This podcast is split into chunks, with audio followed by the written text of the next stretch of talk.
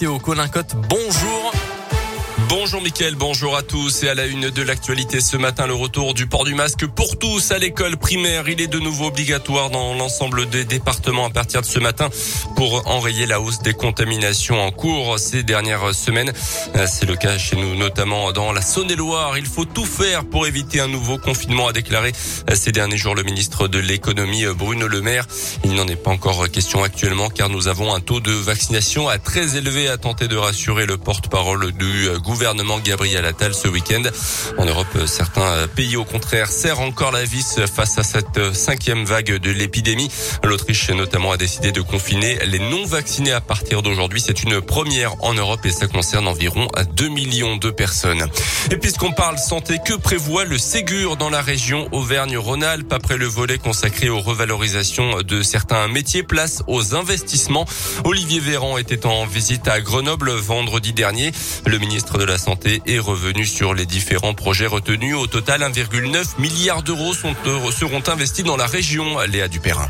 Oui, ce qui représente 68 projets qui seront financés d'ici à 2028. On peut citer par exemple 3 millions d'euros versés au centre de lutte contre le cancer Léon Bérard à Lyon pour développer la prévention, notamment le centre de psychothérapie de l'Ain basé à Bourg-en-Bresse recevra 3 millions et demi d'euros pour moderniser ses activités.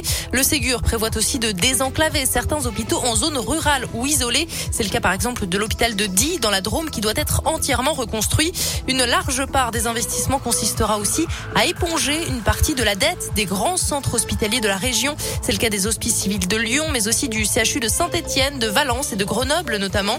En tout, 127 établissements d'Auvergne-Rhône-Alpes bénéficieront de cet assainissement financier.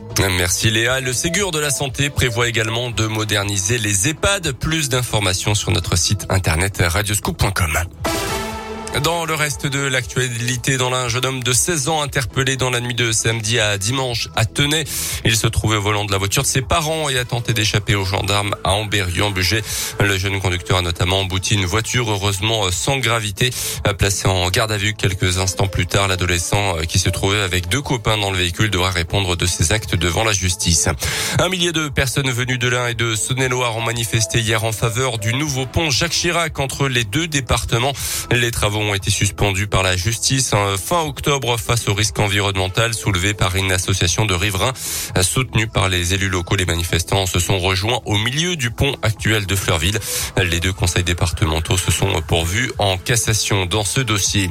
La dernière chance des syndicats qui contestent la réforme de l'assurance chômage et notamment son mode de calcul. Le Conseil d'État examine leur recours sur le fond aujourd'hui et devrait rendre sa décision dans les prochaines semaines.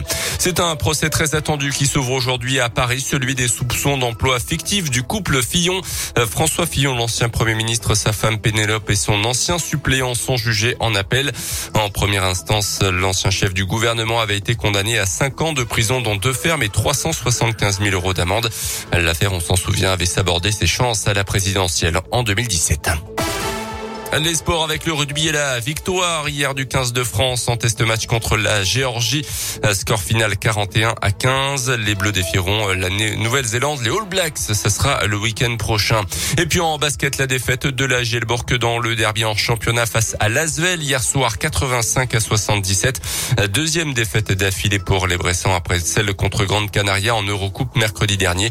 Les Bressans iront à Valence cette semaine en Eurocoupe. Merci beaucoup Colin Cotte. Il est 7h04 et on vous retrouve à cette